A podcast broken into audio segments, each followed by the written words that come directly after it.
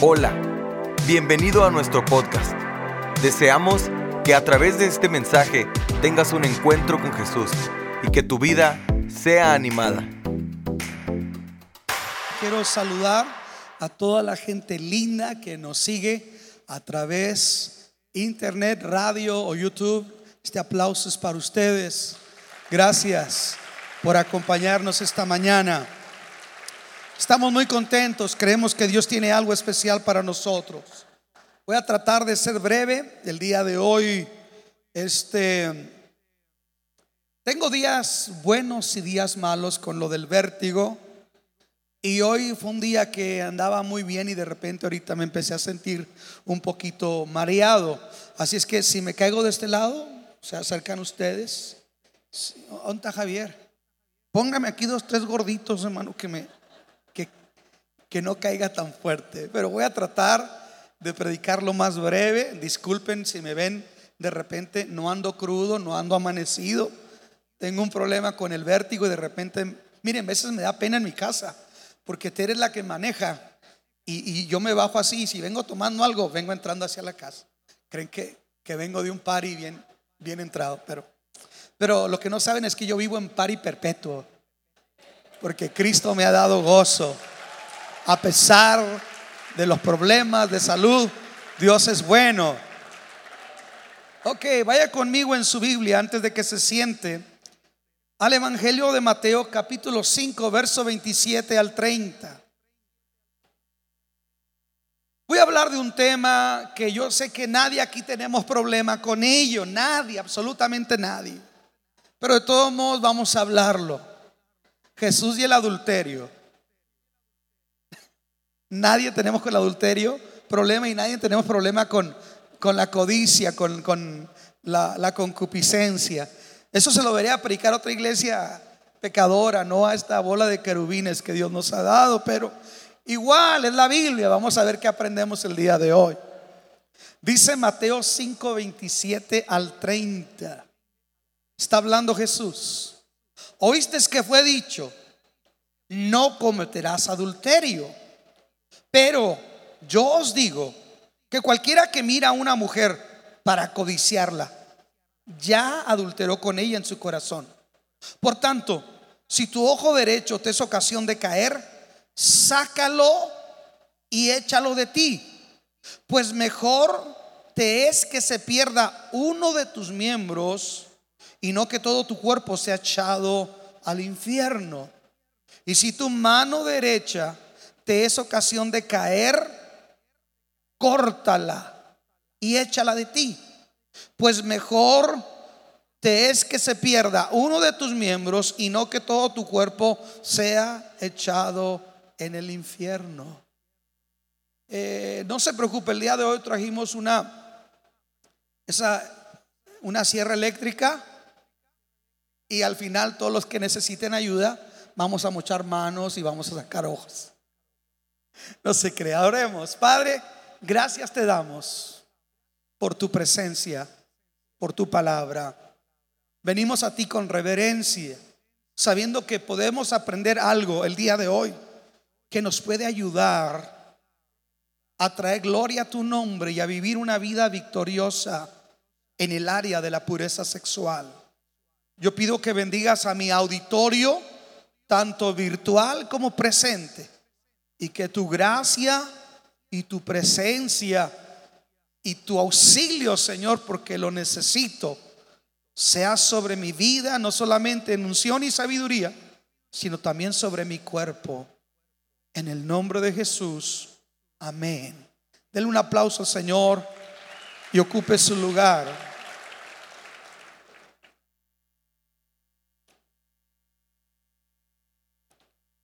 Es importante comprender el tema del adulterio a la luz de la gracia y, cómo evitar una vida de concupiscencia y de impureza moral. Cuando estudiamos las bienaventuranzas a partir del capítulo 5, vemos que Jesús está tratando diversos temas prácticos.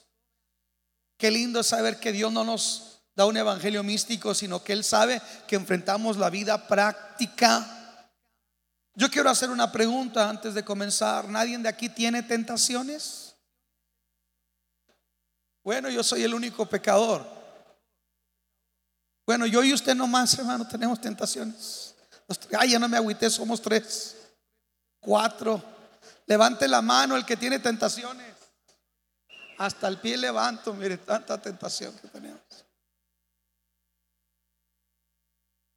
Pero Jesús trata este tema, no lo evade, lo confronta, porque es una realidad no de hoy, sino de siempre. Y me llama la atención que aquí el Señor nos deja ver un, nuevo nivel que he venido hablando de autoridad espiritual y moral, porque Jesús dice, oíste que fue dicho, no cometerás adulterio. Pero yo os digo, bajo la gracia, pero yo os digo, dice Jesús, que esto es mucho más. Porque la gracia, a diferencia de la ley, hablamos la semana pasada que los mandamientos de la ley en el Antiguo Testamento juzgan las acciones concretadas, llevadas a cabo.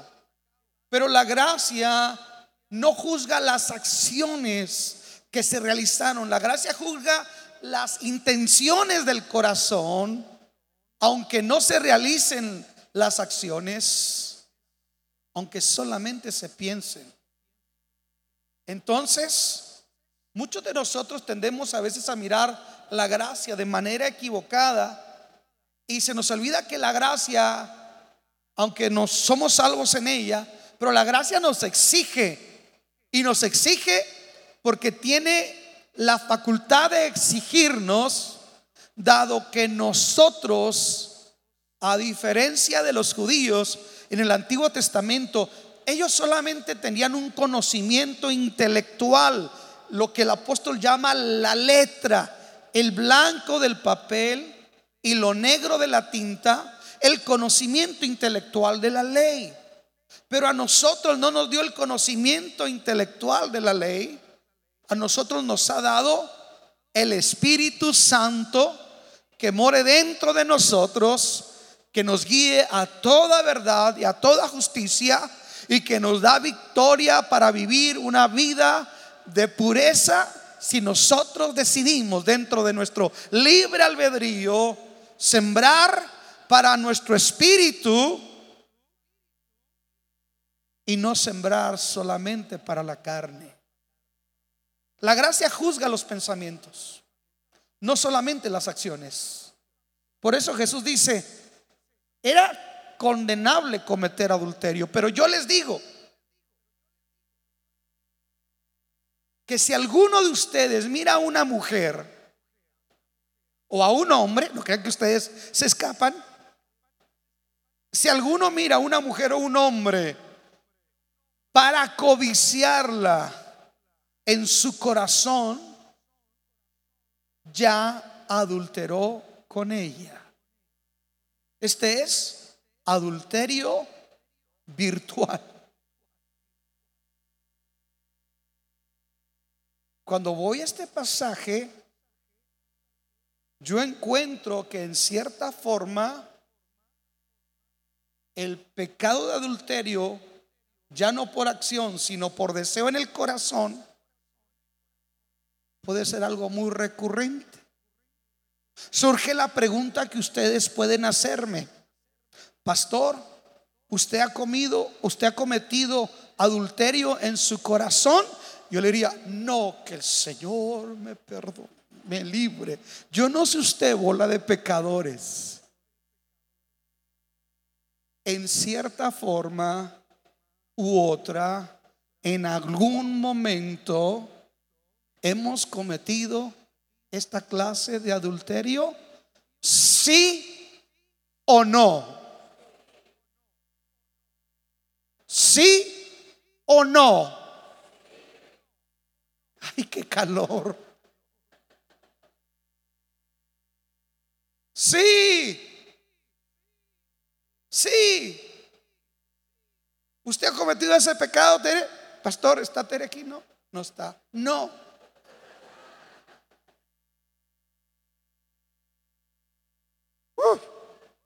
Esto se va a poner bueno y apenas estamos comenzando. Al igual que la ira que hablamos la semana pasada, escuche, Jesús considera como adulterio no solo el acto, sino la intención de corazón.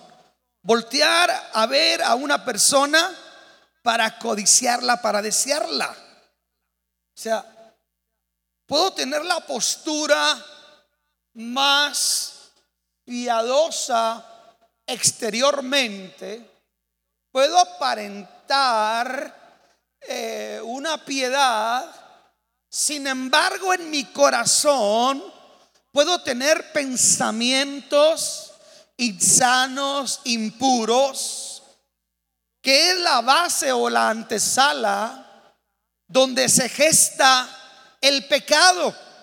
El pecado comienza en el corazón, en el, en el pensamiento. Y, y Dios dice, no necesitas hacerlo, yo estoy viendo lo que tú estás deseando. En Jeremías 17:10 dice, yo Jehová que escudriño la mente, que pruebo el corazón para dar a cada uno según su camino, según el fruto de sus obras. El Señor está diciendo, antes de que hagas tus obras, tus actos, yo conozco lo que hay en tu corazón, yo conozco lo que hay en tu pensamiento. Entonces el Señor al conocer lo que es nuestro pensamiento, bajo la gracia, lo que Él está llevándonos a nosotros es que busquemos un tipo de pureza mental y por consecuencia un tipo de pureza en todos los demás ámbitos de nuestra vida, en este caso refiriéndose a la pureza sexual. La gracia, hermano, es mucho más exigente que la ley ante la pureza sexual. Porque a nosotros, a diferencia de los judíos, nos ha dado, nos ha sido dado el Espíritu Santo. Amén. ¿Verdad que ninguna de ustedes mira novelas, hermanas, donde salen esos viejos mm, semiencuerados, fortachones, pompudos, pompudos? ¿Verdad que ninguno de ustedes mira esas novelas, hermana? Las otras viejas pecadoras de las otras iglesias, pero ninguna de ustedes, yo sé que, que mancilla sus santos, sus cantos, sus sacrosantos ojos con ese tipo de frivolidades, ¿verdad, mis hermanitas? ¿Y qué decir de nosotros, caballeros? A su nombre. Decimos nervioso, gloria. Escuche, yo encuentro algo y quiero que vea conmigo en segunda de Corintios capítulo 3, versículos 5 al 6. Segunda de Corintios 3, 5 al 6.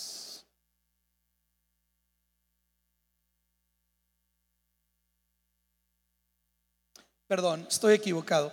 Deseche esa escritura. No la siga. Quiero que veamos algo. ¿Cómo ocurre el adulterio en el corazón? ¿Cómo ocurre? Aquí la Biblia no se refiere al deseo natural. Una vez estaba escuchando al conferencista David Ormachea y le dijeron, hermano, ¿usted tiene tentación con las mujeres? Y dijo, claro.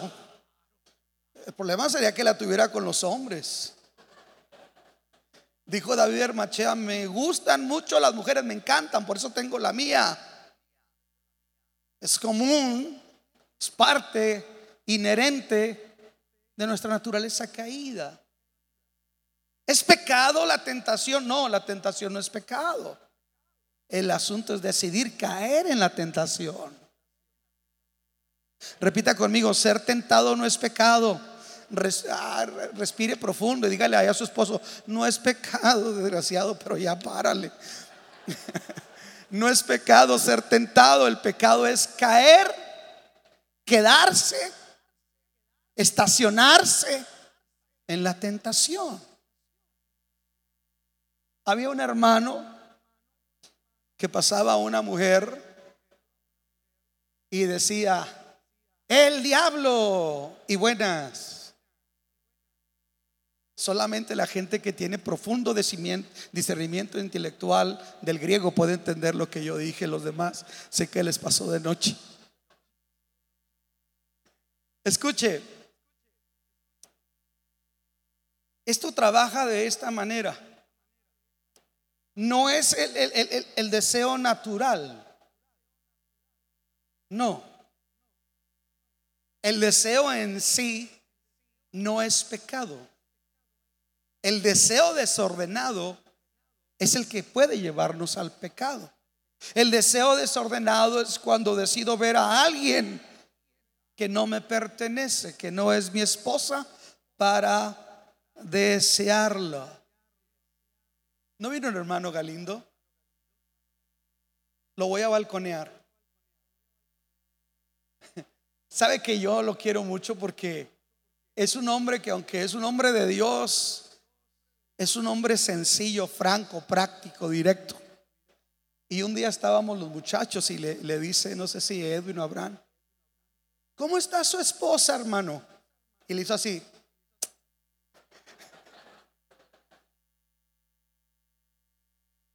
¿Qué dijo?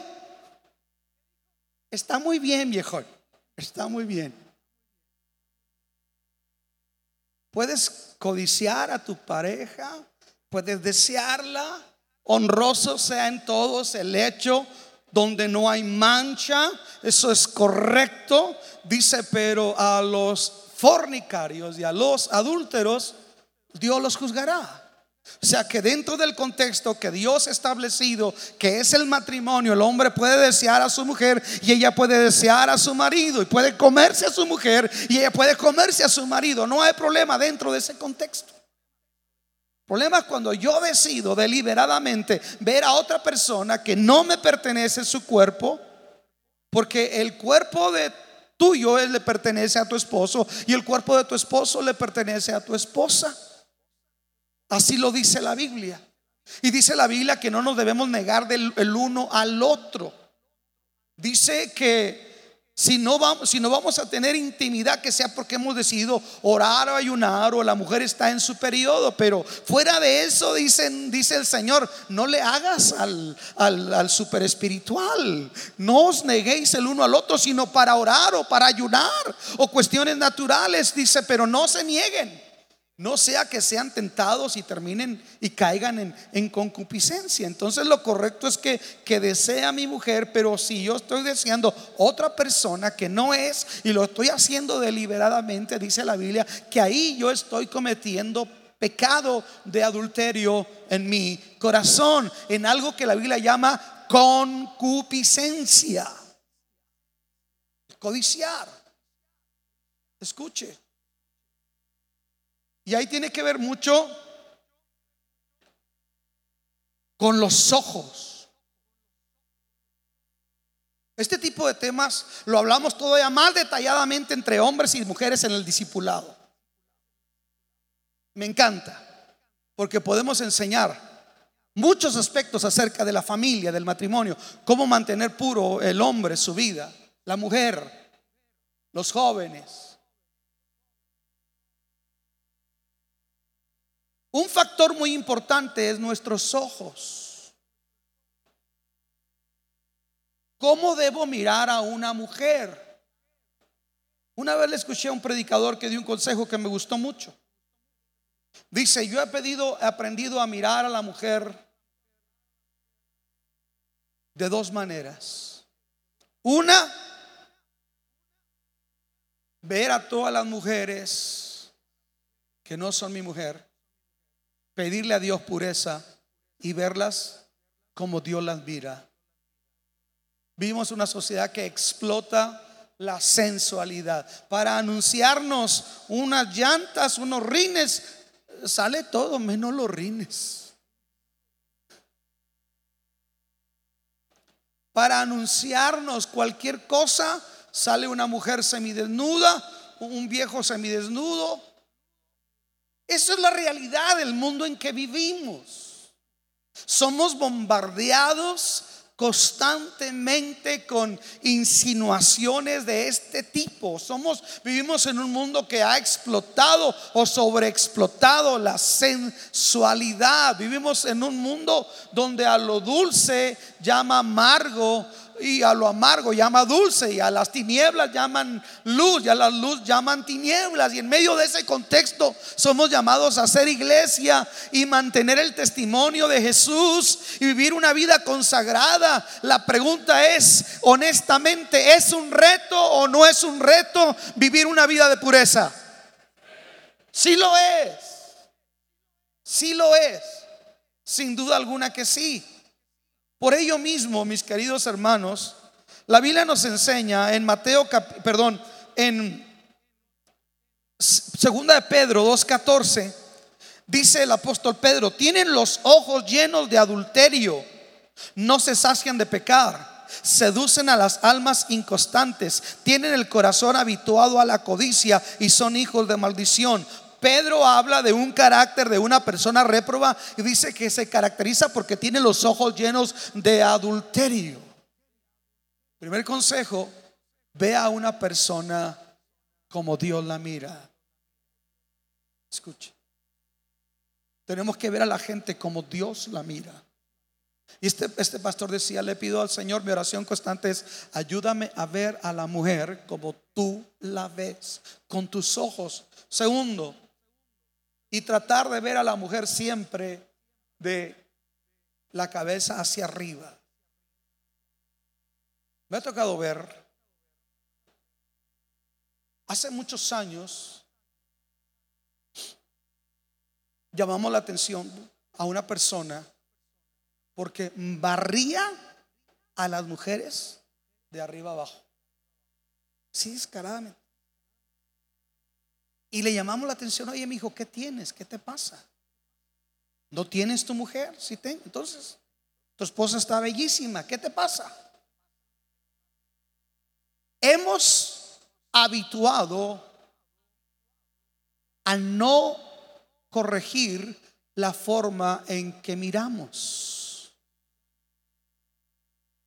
Hace tiempo andábamos yo y Tere en Phoenix entonces le dije a Tere, mira, yo no tengo mucha paciencia para andar contigo en el mall. Yo voy a comprar lo que yo voy a comprar y tú te vas a comprar lo que tú vas a comprar y a tal hora te llamo. Entonces yo iba y de repente mis sagrados y sacrosantos ojos a la distancia en el mall miraron una mujer semi desnuda. Así. Traía puesto lo necesario en el mall. Pastor, ¿y cómo estaba su cuerpo? No sé. Yo enseño que hay una mirada de rebote, que usted ya miró, viene, pero si usted se queda ahí, se la mirada rebote miró y bueno, no seguir mirando. Pero si usted se queda así, ahí ya empieza a pecar. Entonces yo venía de frente, así de frente, la miré como a unos 100, 200 pies. Nosotros somos lo que hacemos donde nadie nos ve. Pastor, siempre usted tiene victoria, sin duda alguna que no, tengo que enfrentar luchas. Esa ocasión, mejor me volteé y me fui a la tienda donde estaba Tere. ¿Y qué me dijo Tere? Oye, ¿y qué queda haciendo acá? Digo, no, es que ahí andaba la migra en los pasillos.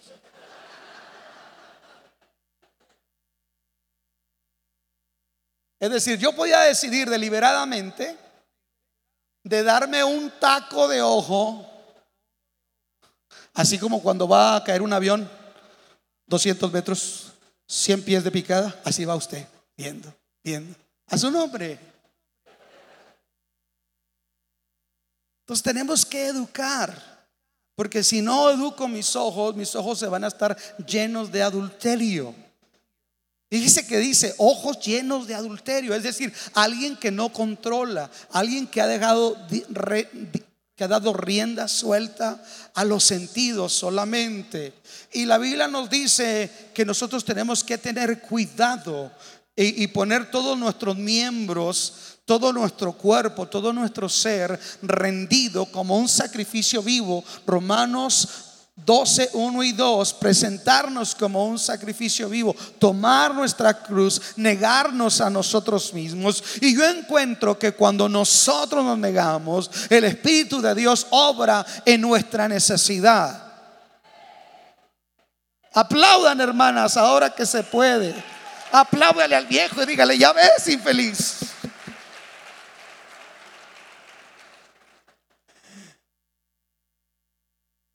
Escuche, había un dicho rabínico que decía, los ojos, y el corazón son los asistentes del pecado.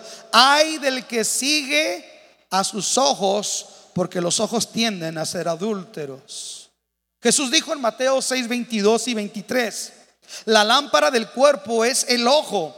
Así que si tu ojo es bueno, todo tu cuerpo estará lleno de luz. Pero si tu ojo es maligno, todo tu cuerpo estará en tinieblas. Así que si la luz que hay en, en ti es tinieblas, ¿cuántas no serán las mismas tinieblas?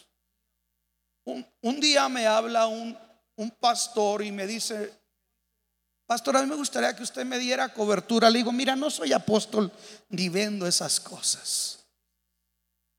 La verdad, yo te puedo ofrecer mi amistad y uno a otro podemos orar uno por otros y ayudarnos. Eso es lo que yo te ofrezco. Pero, pero el rollo ese que venden ahora, que, que, que, paternidad apostólica, eso, le digo, no, no, no, no le hago eso. No le hago eso. Le digo, pero lo que sí puedo hacer es ayudarte en lo que yo pueda, con todo gusto. Y, y le dije, voy a chequearte. Y encontré que en su Facebook la mayoría de sus contactos eran puras mujeres muy bellas y voluminosas. Le dije, oye, pues de quién eres pastor? Todas esas lindas ovejitas te dio el Señor. Ay, qué calor.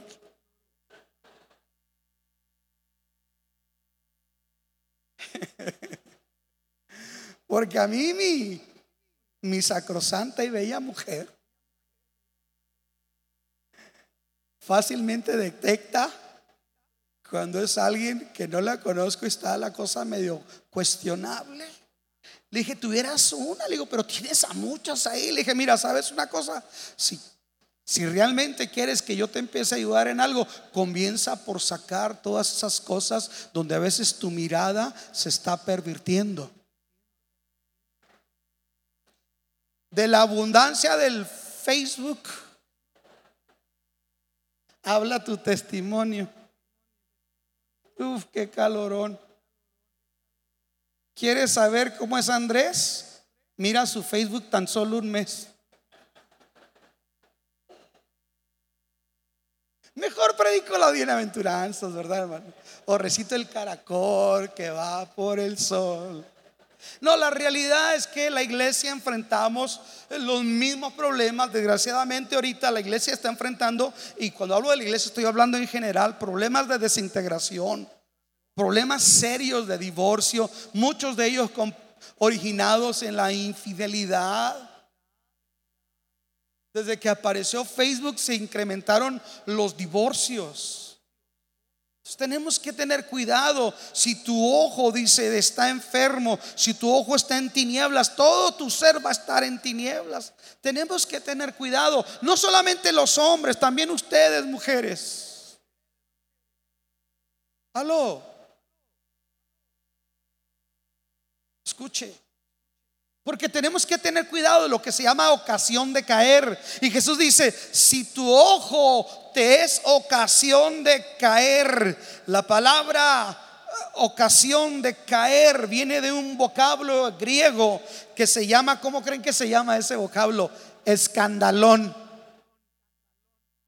Cuando ande el viejo así, dígale, no más que andes de escandalón. Y la palabra escandalón significa carnada o trampa. ¿Qué significa escandalón? Carnada o trampa. Y es usada aquí como ocasión de caer. Una carnada tiene la función de fascinar y cautivar la atención, los ojos, los sentidos de la presa. Para eso es la carnada. Una buena pesca tiene que tener una buena carnada. La carnada tiene que ser atractiva, porque la carnada está apelando a que la presa haga todo lo posible y todo lo necesario para poseer esa carnada. Hombres, el diablo no te avienta cualquier relingo. What do you mean that, pastor? Déjate lo digo en una parábola. El diablo se ha vuelto paletero. Vende paletas de todos sabores y de todos tamaños. Y el diablo sabe qué sabor nos gusta. Paletas. ¿Entendió? Escuche, la carnada tiene que ser fascinante, atractiva. Cuando la Biblia me habla de la tentación sexual que tuvo José, el soñador en Egipto, en la casa de Potifar.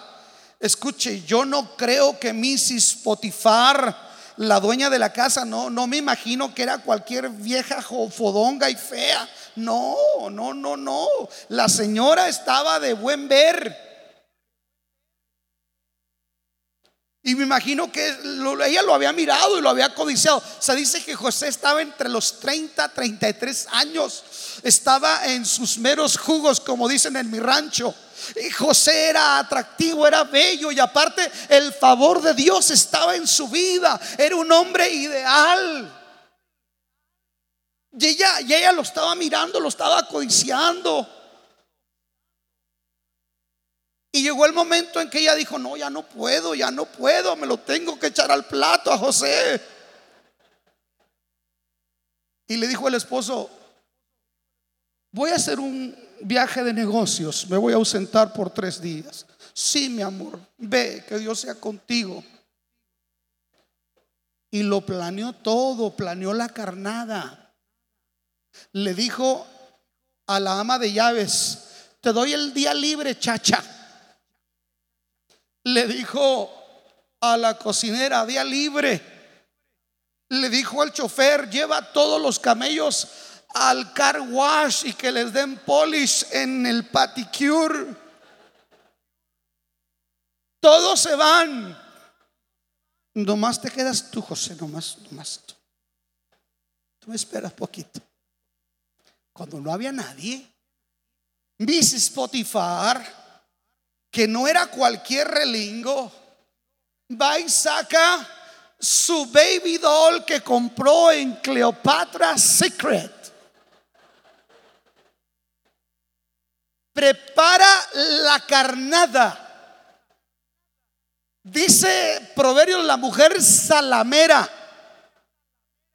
La mujer que tiende a tratar y a usar un lenguaje que no tiene que usar. Y yo creo que esta mujer empieza a caminar con su baby doll por toda la casa. Y por ahí la miró José, dijo, híjole, está bien, ya empezó, cierra la puerta, pero va y le toca y se asoma y le dice, José,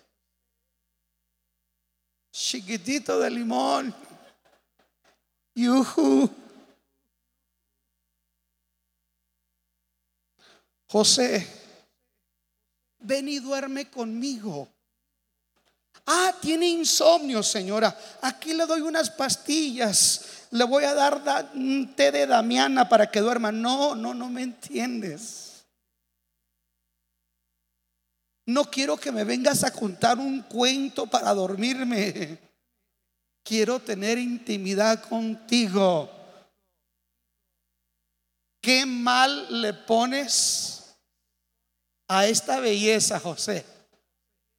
¿O que no eres hombre? Déjenlo ahí. Déjenlo ahí. ahorita volvemos a esa escena. ¿Caerá José en adulterio con la esposa de Potifar? ¿Regresará Potifar antes de que esto ocurra? No se lo pierda, próximo domingo a las 11, 10 centro, por Cántico Nuevo. No, ahorita no lo aventamos, no me gusta que me den, a mí me dejen en ascuas. Terminamos la novela, pero ahorita la retomamos. La carnada tiene que ser atractiva. El enemigo se transforma como un ángel de luz. Eh, va a empezar, escuche, empieza, empezamos en la iglesia por decir, escuche algo que es bien importante. Ay, cómo me gusta. Alguien que está insatisfecho emocionalmente en su matrimonio puede comenzar a decir, ay, cómo eres fastidioso, ay, cómo me caes mal de repente empieza a ver a alguien y dice, ¿cómo me gustaría que mi esposo fuera como tal persona? Y luego se brinca no solamente a decir mi esposo, sino a pensar en su corazón. ¿Cómo hubiera pensado, gustado que fulano, fulana hubiera sido mi esposa o mi esposo? Y empieza a entrar. Empieza a entrar. ¿Saben una cosa? es recomendable que los predicadores seamos feos. Bueno, yo soy la excepción. Porque el favor de Dios está sobre uno y ves a la gente, no, uno es igual que ustedes. Yo le digo que siempre que lo de la alabanza, lo que yo he aprendido es que hasta el más feo consigue novia.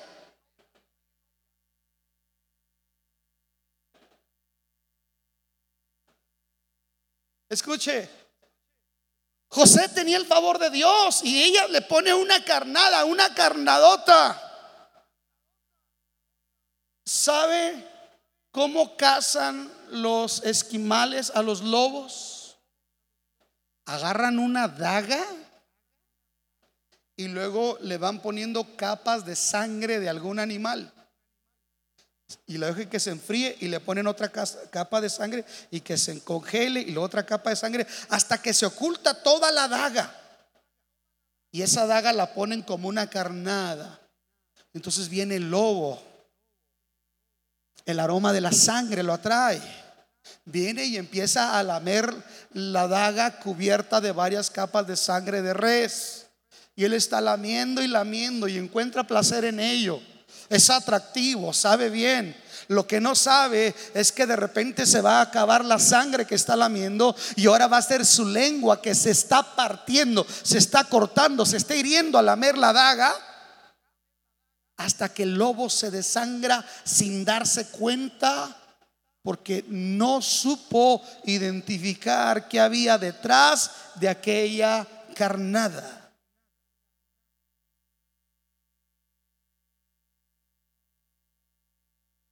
Escuche, ¿cómo enfrentamos nosotros de manera efectiva el problema de la lascivia y la concupiscencia? Jesús habló de una corrección quirúrgica. Hermano Jesús, si me tiene lista las dos sierras eléctricas que le pedí que me preparara.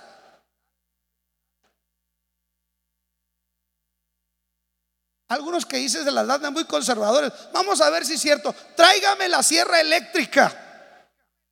Porque Jesús dijo, si tu ojo te es ocasión de caer, sácatelo. Si tu mano derecha te es ocasión de caer, córtatela. Así es que, pues hoy le vamos a ayudar y gratis. Dijo el bronco, al que roba, mochele la mano. No, Jesús no está hablando literalmente de cortarse eh, la mano o sacarse un ojo. No está hablando necesariamente que, que se tenga que hacer eso. Lo que está hablando de tomar una medida radical, resuelta, determinada frente a aquello que puede ser muy tentador y apela a nuestra debilidad y apela, escuche, apela a nuestros deseos. Se tiene que tomar una decisión radical. Vamos a volver a la novela. Aquí anda caminando Mrs. Potifar. Y acá está José. ¿Usted cree que José estaba hablando en lenguas diciendo, diablo, cochino, conmigo no puede? No, no, no, el hombre estaba temblando. Quiero pensar que le temblaban los dientes y decía, ay, si no está tan mal, doña Potifar. La otra vez hice enojar a Tere, pero no le van a decir a nadie que quede entre usted y yo. No sé qué día hace tiempo iba a ir a Juárez. Dijo Luis, ¿en qué te vas a ir? Le dije, me voy a ir en la Maribel Guardia. ¿Qué? No, le dije, me voy a ir en la Armada.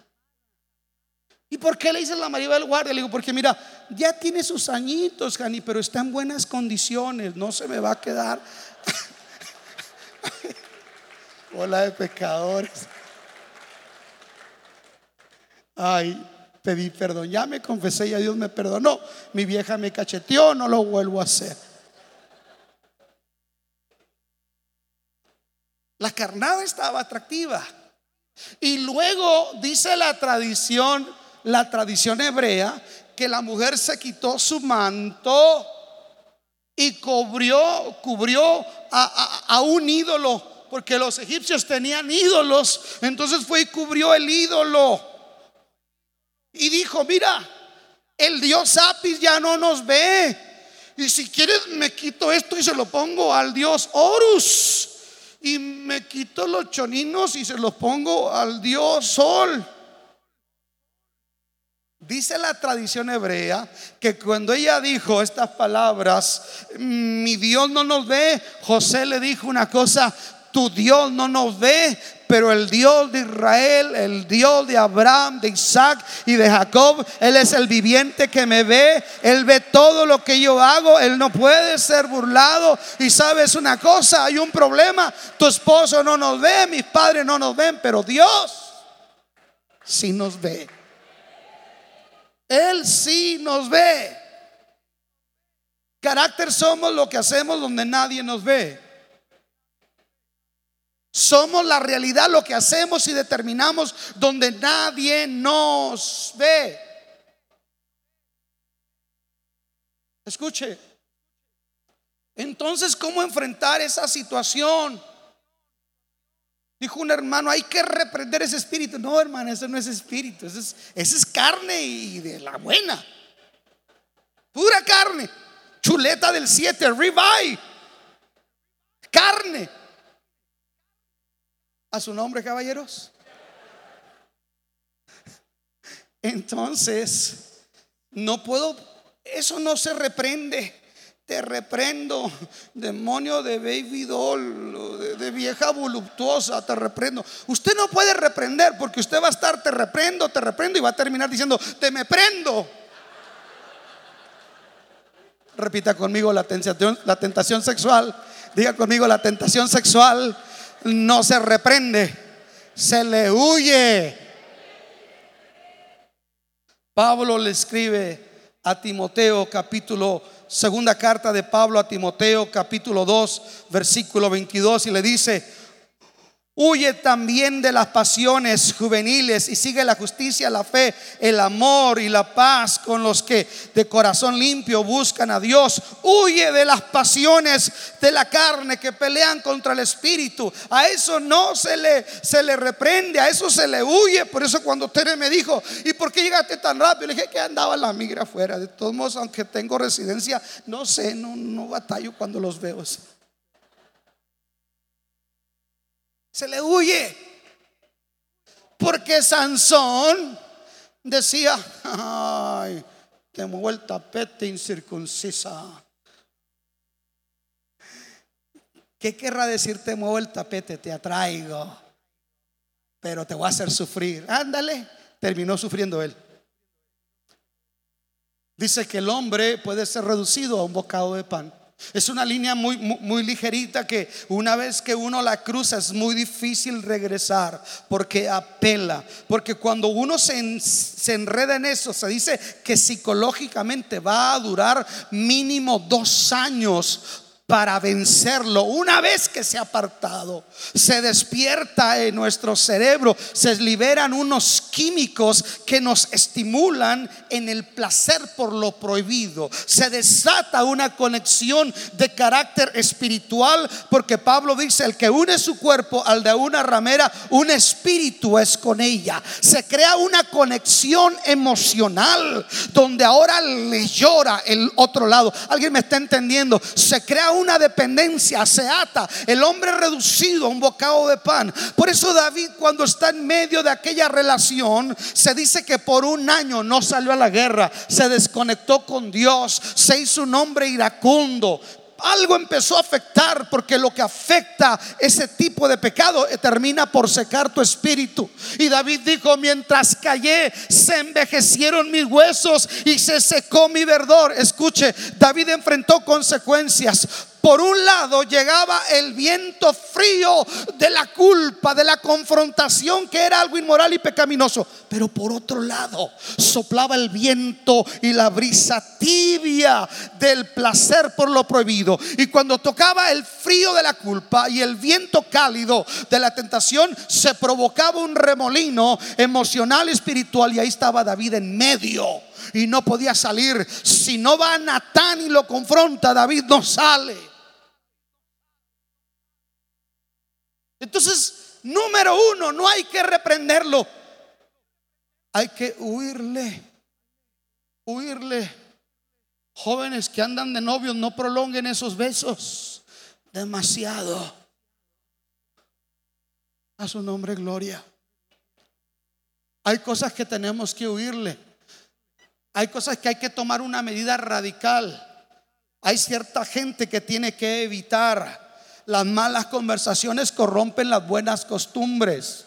Hay, hay, mujeres que sus esposos no saben lo que ellas hacen y escriben en Facebook. Hay, hay mujeres que no saben lo que sus esposos están mirando. ¿Sabe una cosa? Tere tiene acceso a todo. Esa no tiene las llaves de mi alma, tiene las llaves de todo. Puedes entrar a mi Facebook a la hora que tú quieras puedes borrarme cualquier lagartona, vida mía. ¿Se fija cómo, ponemos himnos espirituales? No se le puede reprender, se le tiene que huir. Pero otra cosa que es muy importante, reconocerlo. Proverbios 28, 13 dice, el que reconoce su pecado y se aparta, ese alcanza misericordia. Mas el que no lo confiesa nunca va a prosperar. No podemos quedarnos haciendo al valiente y decir, no, aquí nadie en batalla. No, la Biblia dice, si alguno dice estar firme, mire que no caiga. Aló. Dijo un pastor hablando a pastores a una conferencia argentino, decía, y bueno, y, vosotros tenés que tener cuidado con la lana, con la fama, con la dama y con el damo, porque algunos son pañosos.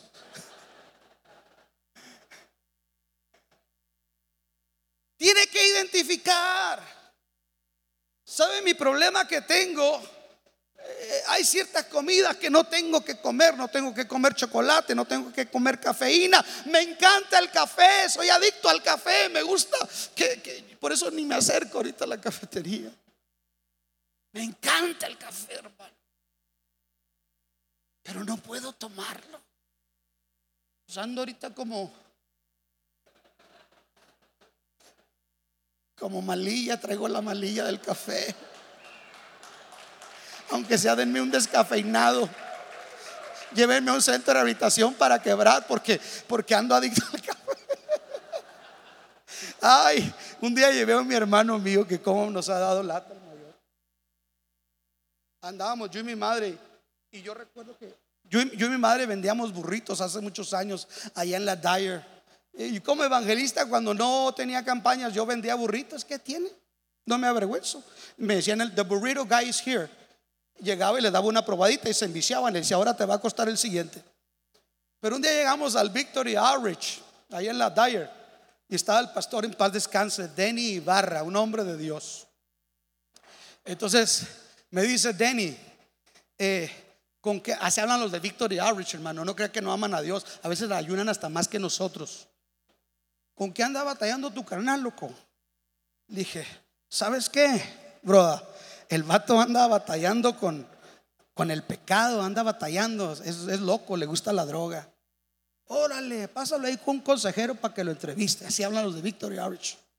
Y luego le dice uno, ¿de qué andas prendido, homie? Y mi hermano el Beto le dice, de la música y el baile, loco. De la música y el baile, hágame el favor. Pero al menos fue sincero. ¿Cuál es tu talón de Aquiles? ¿Cuál es nuestro talón de Aquiles? ¿En qué áreas somos vulnerables? No te expongas, no traspases los linderos antiguos. No hay que pecar de Sansón y diciendo yo tengo el control. Hay que huir, hay que marcar la raya. Hay que marcar la raya, tenemos que cuidarnos nosotros a nosotros mismos. No va a venir un ángel. El ángel ya está ahí, pero como ángel de luz para hacernos caer. Hay que reconocerlo. Hay que confesarlo. Si confesamos nuestros pecados, Él es fiel y justo para perdonarnos. Si necesita consejería, hable con su líder de célula o pida hablar directamente conmigo. Dios es fiel. Dios es Dios de restauración. Siete veces cae el justo, siete veces Dios vuelve a levantarle. Dios puede darte libertad. Escucha, puedes llorar, puedes llorar por remordimiento, puedes sentirte mal, pero hasta que tú no sientes asco por eso y le decimos a Dios, necesito que esto se acabe en tu vida y le citamos a Dios su palabra que dice, tú dijiste que la verdad me haría libre, yo quiero ser libre de tal o cual pecado. Cuando nosotros decidimos renunciar a eso, es entonces cuando la gracia, cuando el Espíritu Santo nos da fortaleza para huir y dejar a mis Spotify ahí. Vamos terminando con esto, por favor. Toca música chenchualona. Pasó un hermano que le dijo a otro, hermano, le hizo así y luego le dijo, algo despacito. Y empezó el del piano. Le hay que tocar algo suave, despacito. Y el otro empezó a tocar despacito. Pero bueno, yo sé que ustedes no han escuchado jamás semejante barbaridad. Otra cosa que es muy importante, llene su mente con la palabra de Dios. Mente ociosa es taller del diablo. Llene su mente con la palabra de Dios. En Colosenses 3:16 el apóstol Pablo dice, la palabra de Cristo mora en abundancia en vosotros, enseñándoos y exhortándoos unos a otros en toda sabiduría, cantando con gracia en vuestros corazones al Señor con salmos e himnos y cánticos espirituales. Que la palabra de Cristo que abunde, que abunda en tu vida que abunda en tu vida, porque de la abundancia del corazón va a hablar la boca, lo que hay dentro, lo que le metes a ese disco duro. Que la palabra de Cristo more en abundancia en vuestros corazones. Tenga la Biblia donde sea. Duermas escuchando la Biblia. Entre en contacto con la palabra de Dios. Salmo 119, versículo 16. Hay una pregunta. ¿Con qué guardará el hombre puro su camino? Con que lo unjan con aceite con que vaya a una impartición de la profeta araña diablos. No con que tú y yo guardemos su palabra.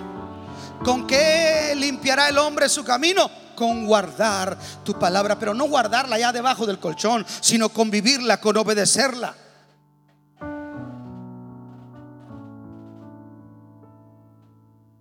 Filipenses capítulo 4, versículo 8, dice el apóstol San Pablo, un consejo que es muy bueno. Por lo demás, hermanos míos, ¿Dónde poner nuestra mente, nuestros sentidos? Todo lo que es verdadero, todo lo honesto, todo lo justo, todo lo puro, todo lo amable, todo lo que es de buen nombre, si hay virtud alguna, si algo digno de alabanza, en esto pensad. Pon tus ojos, tu mente en lo que te edifica, en lo que te bendice, en lo que te puede hacer madurar. Inviértale, inviértale. No me diga que usted se mantiene en victoria viniendo cada ocho días. Involúcrese en la obra de Dios. Tenga hambre. ¿Cómo uno va a ver crisis en tu matrimonio? Caminas en un Mercedes-Benz, pero tu vida está dentro de una chatarra porque tu alma está en ruinas, tu vida espiritual, tu altar está caído, por eso hay problemas, por eso no podemos vencer la tentación. ¿Por qué? Porque no nos ocupamos en lo que es digno de virtud, de alabanza. Tenemos tiempo para todo, menos para las cosas de Dios. Involúcrese en la obra de Dios. Ensúciate las manos por la causa de Jesús. Deseamos que Dios haya hablado a tu vida de una forma especial. Si deseas saber más sobre este ministerio, visita nuestra página www.canticonuevo.tv y nuestras redes sociales Cántico Nuevo EP. Y recuerda, tus mejores días están por venir.